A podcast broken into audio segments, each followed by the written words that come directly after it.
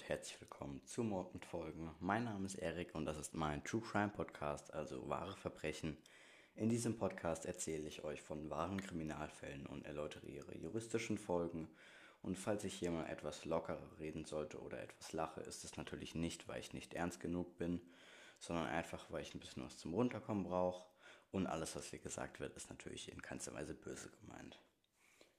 Wir sind jetzt bei der 16. Folge wir sind bei der 16. Folge und sie kommt jetzt nicht die zwei Wochen danach, sondern fast drei Wochen, weil ich jetzt einfach mal eine Pause gebraucht habe, weil ich gerade echt viel zu tun habe. Also ich glaube, ich recherchiere sehr viele Fälle gerade parallel. Vier, fünf.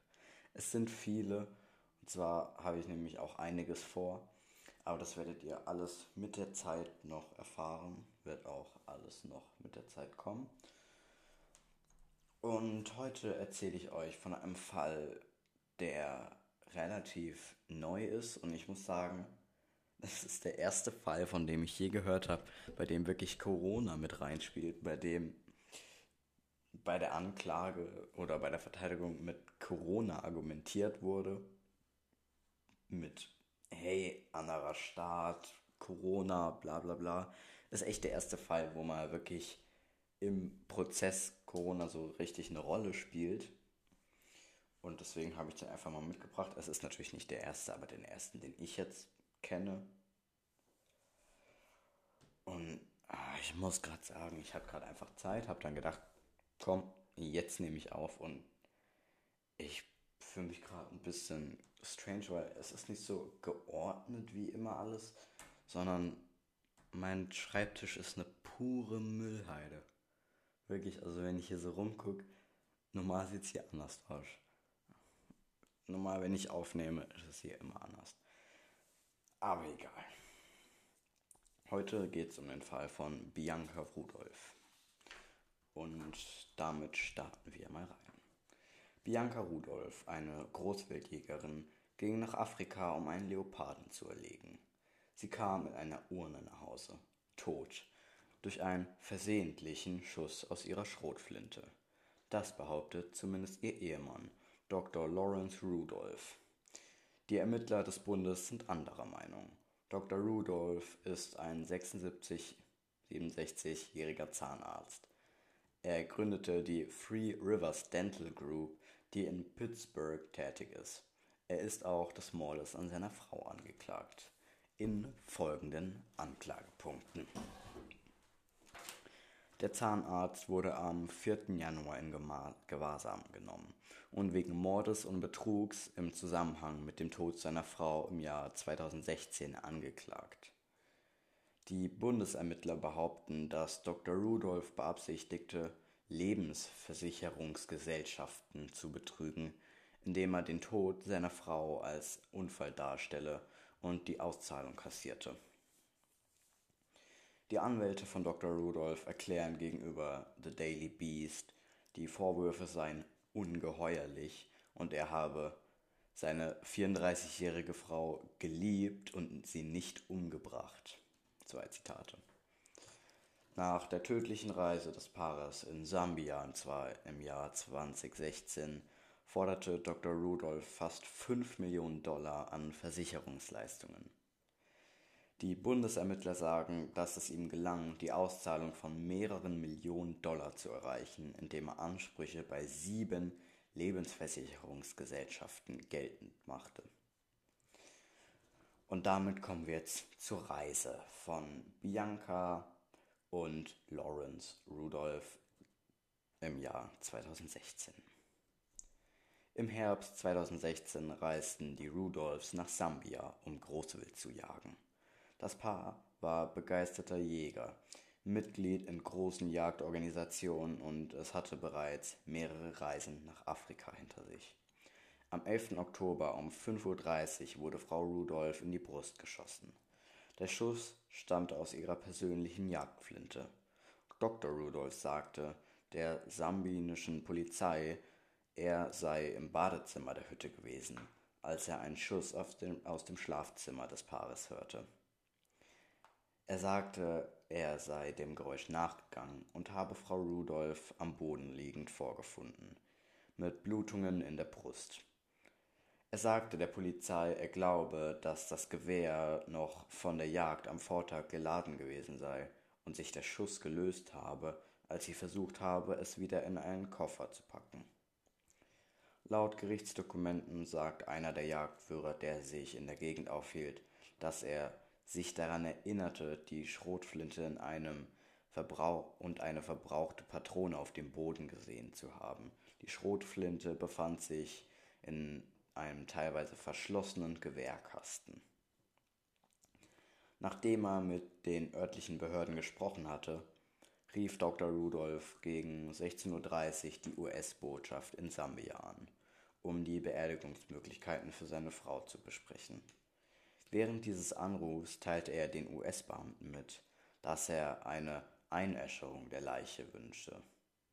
Der Konsularchef der Botschaft, der mit Dr. Rudolph sprach, alarmierte das FBI, da er, Zitat, ein ungutes Gefühl bei der Situation hatte, die sich seiner Meinung nach zu schnell entwickelte. Der Chef reiste zusammen mit zwei Botschaftsbeamten zu einem örtlichen Bestattungsunternehmen, in dem die Leiche von Frau Rudolph aufbewahrt wurde, um Fotos von ihr zu machen, um Beweise zu sichern. Dies verärgerte Berichten zufolge Dr. Rudolph, der sich zu diesem Zeitpunkt ebenfalls im Bestattungsinstitut aufhielt. Während des Besuchs im Bestattungsinstitut soll Dr. Rudolph den Botschaftsbeamten gesagt haben, dass er mit der Benachrichtigung der Familienmitglieder über den Tod von Frau Rudolph warten wollte, da seine Kinder aus einer anderen Ehe stammten. Während dieses Gesprächs deutete der Zahnarzt an, dass seine Frau möglicherweise Selbstmord begangen habe. Der Besuch löste bei den Botschaftsbeamten ein noch größeres Unbehagen aus. Der Leiter des Konsulats ist ein 20-jähriger Veteran der US-Marine und erklärte den Ermittlern, dass die Wunde direkt am Herzen lag und nicht schräg, wie man es bei einem selbst zugefügten Schuss aus einer Landwaffe erwarten würde. Außerdem stellte er fest, dass die Wunde nicht durch eine enge Gruppen von Kugeln verursacht worden zu scheinen. Wenn eine Schrotflinte Schrot verschießt, verlassen die Kugeln die Waffe in einem engen Bündel, bevor sie sich auf dem Weg ums Ziel ausbreiten. Der Polizeipräsident stellte außerdem fest, dass es keine Gasverbrennungen am Körper gab, die für Schusswunden aus nächster Nähe oder aus nächster Nähe typisch sind. Aha, aus nächster Nähe oder aus nächster Nähe. Er schätzte, dass Frau Rudolph aus einer Entfernung von 6,5 bis 8 Fuß erschossen worden war. Das sind auch einige Meter, also für einen Suizid. Naja, und beim Waffe einpacken bist du ja auch nicht mehrere Meter von der Waffe entfernt, also es gibt dementsprechend dann halt auch ein paar Fragen zu Dr. Rudolphs Geschichte. Nach dem Tod von Frau Rudolph wandte sich eine Freundin an das FBI in Pretoria, Südafrika, und teilte ihnen mit, dass sie den Todesfall weiter untersuchen sollten, da sie ein falsches Spiel vermutete. Sie behauptete, Herr Rudolph sei in frühere außereheliche außereheliche Affären verwickelt gewesen und habe sich zum Zeitpunkt von Biancas Tod eine Affäre gehabt. Die Frau behauptete, dass Dr. Rudolph angeblich verbal beleidigend gewesen sei und dass die beiden sich um Geld gestritten hätten. Die Frau erzählte dem FBI auch, dass die Kinder von Herrn Rudolph erst eine Woche nach dem Tod ihrer Stiefmutter davon erfuhren und dass alle anderen Freunde, die Frau Rudolph nahestanden, erst am Tag ihrer Beerdigung davon erfuhren. Sie behauptete auch, Frau Rudolph sei streng katholisch gewesen und hätte keine Einäscherung gewollt. Larry wird sich nie von ihr entscheiden lassen, weil er sein Geld nicht verlieren will, und sie wird sich nie von ihm scheiden lassen, weil sie katholisch ist, sagte der Freund den Ermittlern. Larry ist, ja, Rudolph. Larry ist wahrscheinlich Abkürzung für Lawrence. Das war ein Zitat. Im Rubinisch. Andere Freunde bestätigten gegenüber den Ermittlern die Geschichte über Untreue. Die Anwälte von Dr. Rudolph wehren sich gegen diese Behauptung, ihr Mandant habe den Mord aus finanziellen Gründen begangen. Sie verweisen auf sein zahnärztliches Geschäft, das Berichten zufolge eines Wertes von fast 8 Millionen Dollar hat, als Beweis dafür, dass er kein finanzielles Motiv für einen Mord gehabt hätte. Und sie weisen darauf hin, dass er einen Ehevertrag unterzeichnet hatte. Der Freund behauptet, dass die Freundin von Dr. Rudolph ein Jahr nach dem Tod seiner Frau bei ihm eingezogen sei. Die Ermittler fanden auch Finanzunterlagen, die darauf hindeuteten, dass Dr. Rudolph zahlreiche Reisen mit seiner Freundin nach Cabo San Lucas, Mexiko unternahm. Darunter auch eine Reise, die einen Monat nach dem Tod von Frau Rudolph stattfand. Die Theorie des Zahnarztes dass seine Frau durch Selbstmord starb, war ebenfalls in Frage gestellt. Nachdem ein Gerichtsmediziner in Colorado die Fotos von Frau Rudolph untersucht hatte, kam er zum Schluss, dass es definitiv kein Suizid war. Und außerdem kam der medizinische Sachverständiger zu dem Schluss, dass es psychisch und physikalisch unmöglich wäre, diese Schrotflinte in ihrer Tragetasche versehentlich abzufeuern und die am Körper von Frau Rudolph festgestellten Einrisswunden zu verursachen, heißt es in einer eidesstaatlichen Erklärung. Die Spitze der Tragetasche war höchstwahrscheinlich mindestens ein Meter von Frau Rudolph entfernt, als die Waffe abgefeuert wurde, unabhängig davon, ob sie auf Zylinder oder Vollchoke eingestellt war. So der Gerichtsmediziner in der eidesstaatlichen Erklärung. Darüber hinaus wäre es für Frau Rudolph extrem schwierig, wenn nicht gar unmöglich, den Abzug dieser Waffe zu erreichen, wenn sie mit der Mündung gegen ihre Brust gepresst im Koffer lag.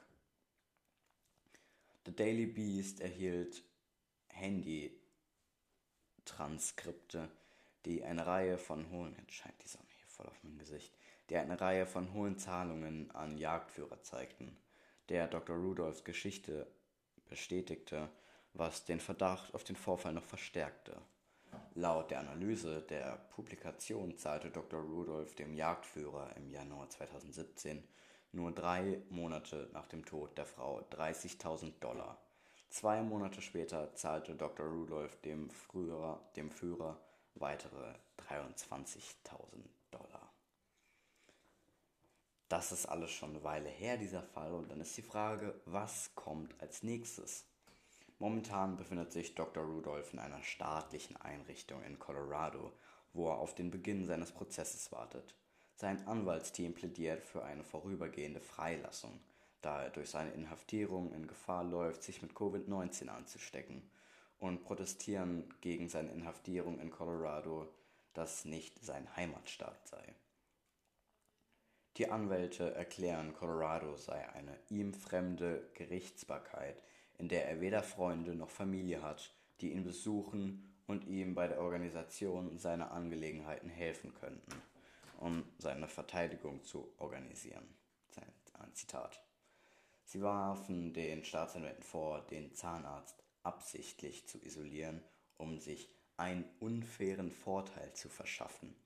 Wenn man in einem Fall mit so schwerwiegenden Anschuldigungen solche nackten Spielchen zulässt, besteht die Gefahr, dass der endgültige Prozess zu einem hohlen Verfahren und zu einer Verhöhnung der Gerechtigkeit und des Justizsystems selbst wird.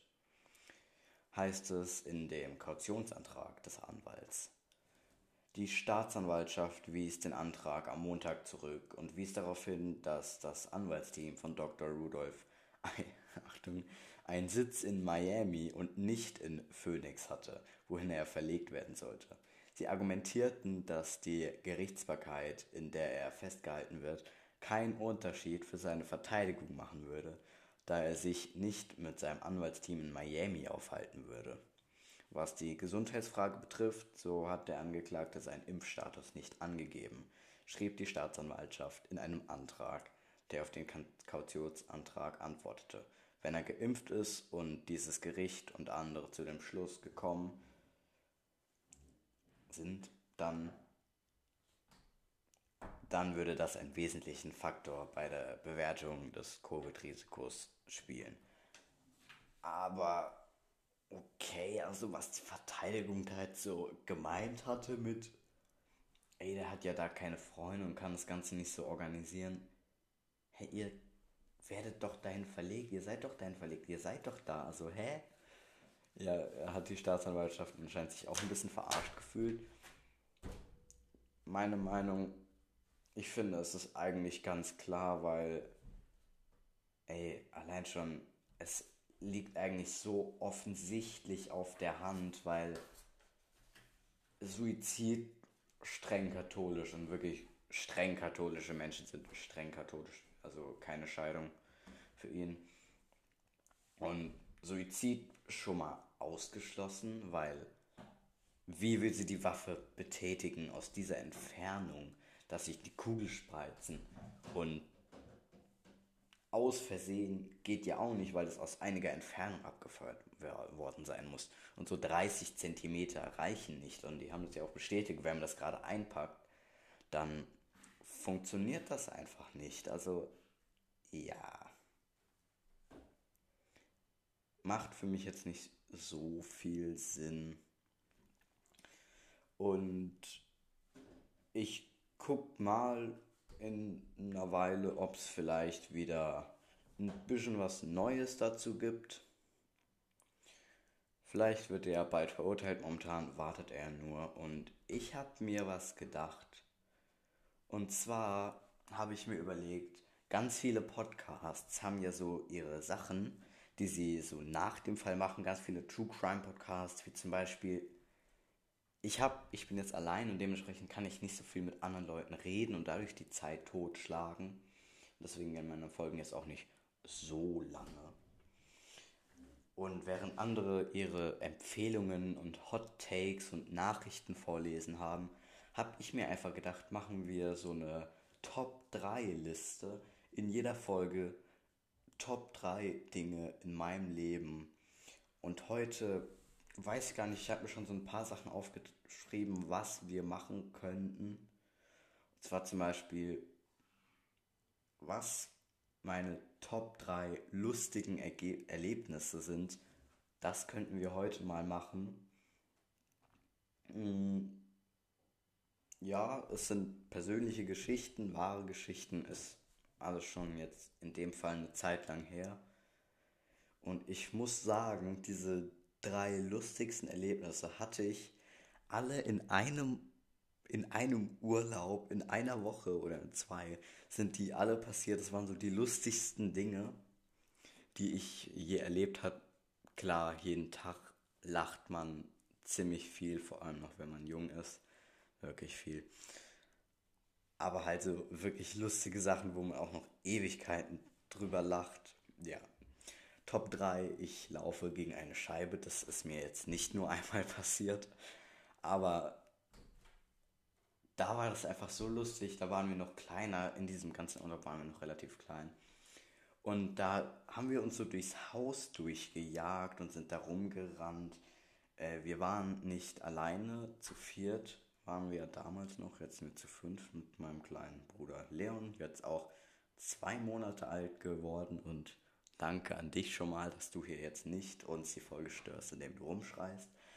Aber ähm, ja, da waren wir halt noch zu viert und wir hatten ein paar Freunde dabei, eine andere Familie, mit der wir auch heute noch sehr gut befreundet sind. Und Corona und so gab es alles noch nicht, also war relativ chillig. Haben wir uns zusammen ein Haus in Spanien gemietet und dann haben wir vier Kids uns einfach durch die Wohnung gejagt und Fangen gespielt und dann irgendwann gab es diese wirklich diese Situation. Wir hatten so einen kleinen Balkon und dann habe ich Julia hieß sie, ich glaube, ich kann den Namen schon sagen. Und Julia ist einmal vor mir weggerannt, den Flur lang, hat die Balkontür aufgemacht, schnell wieder zugemacht, war dann auf diesem Balkon und ich habe es anscheinend irgendwie nicht gerafft, dass ihr diese Tür auf und zugemacht habt. Hab gedacht, die Tür ist offen und bin so dermaßen gegen diese Scheibe gerannt zum Balkon.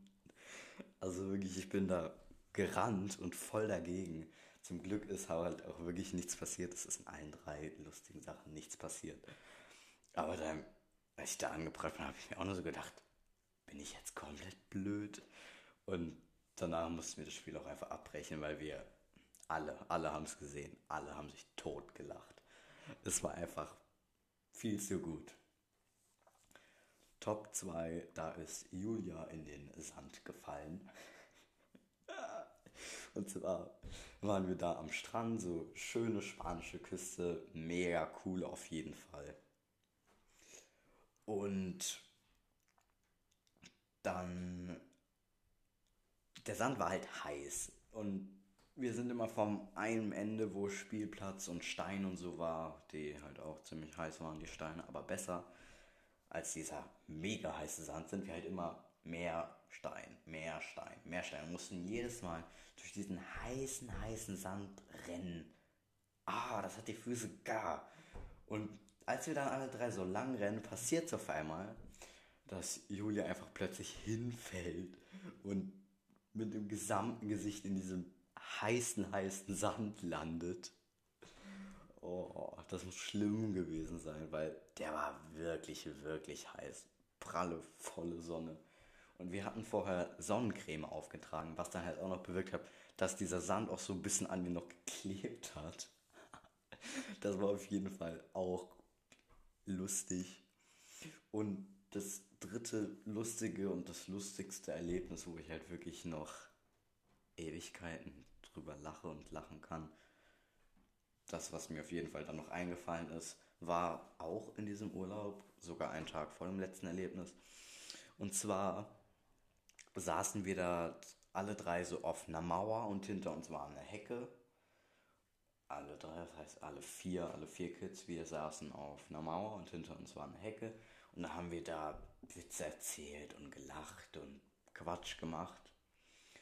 Und irgendwer hat dann Witz erzählt und mein Bruder hat dann auf einmal so krass angefangen zu lachen, dass er sich geringt und gewendet hat und wir haben noch so gespaßt, ach, fall bloß nicht runter. Und dann lehnt er sich zu weit nach hinten und dann so hält er kurz, auch mit dem Lachen an, so, oh, wie so in jedem Cartoon, wenn man so noch so kurz in der Luft ist und dann denkt, oh ja, jetzt falle ich herunter, ne? Piu, Genau so war das, so diese eine Sekunde, wo er sich nur hinten rangelehnt hat und gewusst hat, oh, jetzt falle ich runter. Oh Gott, und wir waren alle still und haben ihn nur so angeschaut, diese eine Sekunde und dann puff, ist er rückwärts diese Mauer runtergefallen. Ist halt auch nichts passiert. Im ersten Moment haben wir alle so einen Schock gekriegt, sind alle zu ihm gerannt, so alles gut, alles gut. Es war wirklich alles gut und dann haben wir auch einfach wirklich nur gelacht, weil, ey, komm schon. Einfach hinten mal kurz, und dann ist der Moment, Jetzt falle ich. Bumm.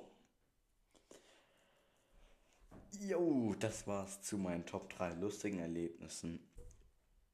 In zwei Wochen gibt's die nächste Folge und dementsprechend dann halt auch meine nächsten Erlebnisse oder Top 3, sage ich jetzt mal. Wir nennen die Kategorie einfach Top 3.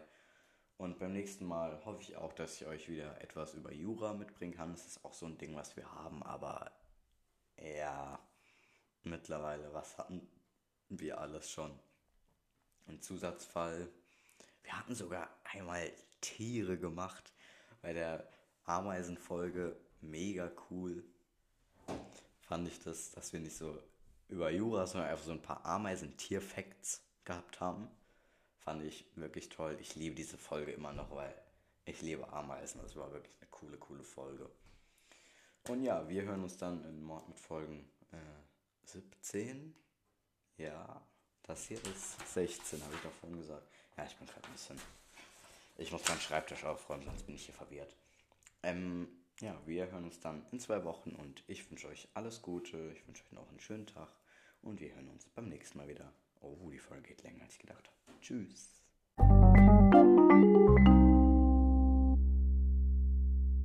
Hey Leute, hier ist nochmal ein kleiner Zusatz und zwar habe ich euch ja in der Meine Geschenke Kurzfolge erzählt, dass ich so dieses Adventskalenderbuch gekriegt habe mit diesen 24 Geschichten und ich habe so oft gelacht, ich habe solche Lachkrämpfe abends gekriegt und dann habe ich mir gedacht, komm, für euch nehme ich das jetzt mal auf und wem das jetzt ganz bisschen zu cringe wird, kann auch einfach jetzt ausmachen, ein kleiner Trigger. Aber ja, also jetzt nochmal als kleiner Zusatz. Viel Spaß mit meinem abendlichen Lachkrampf.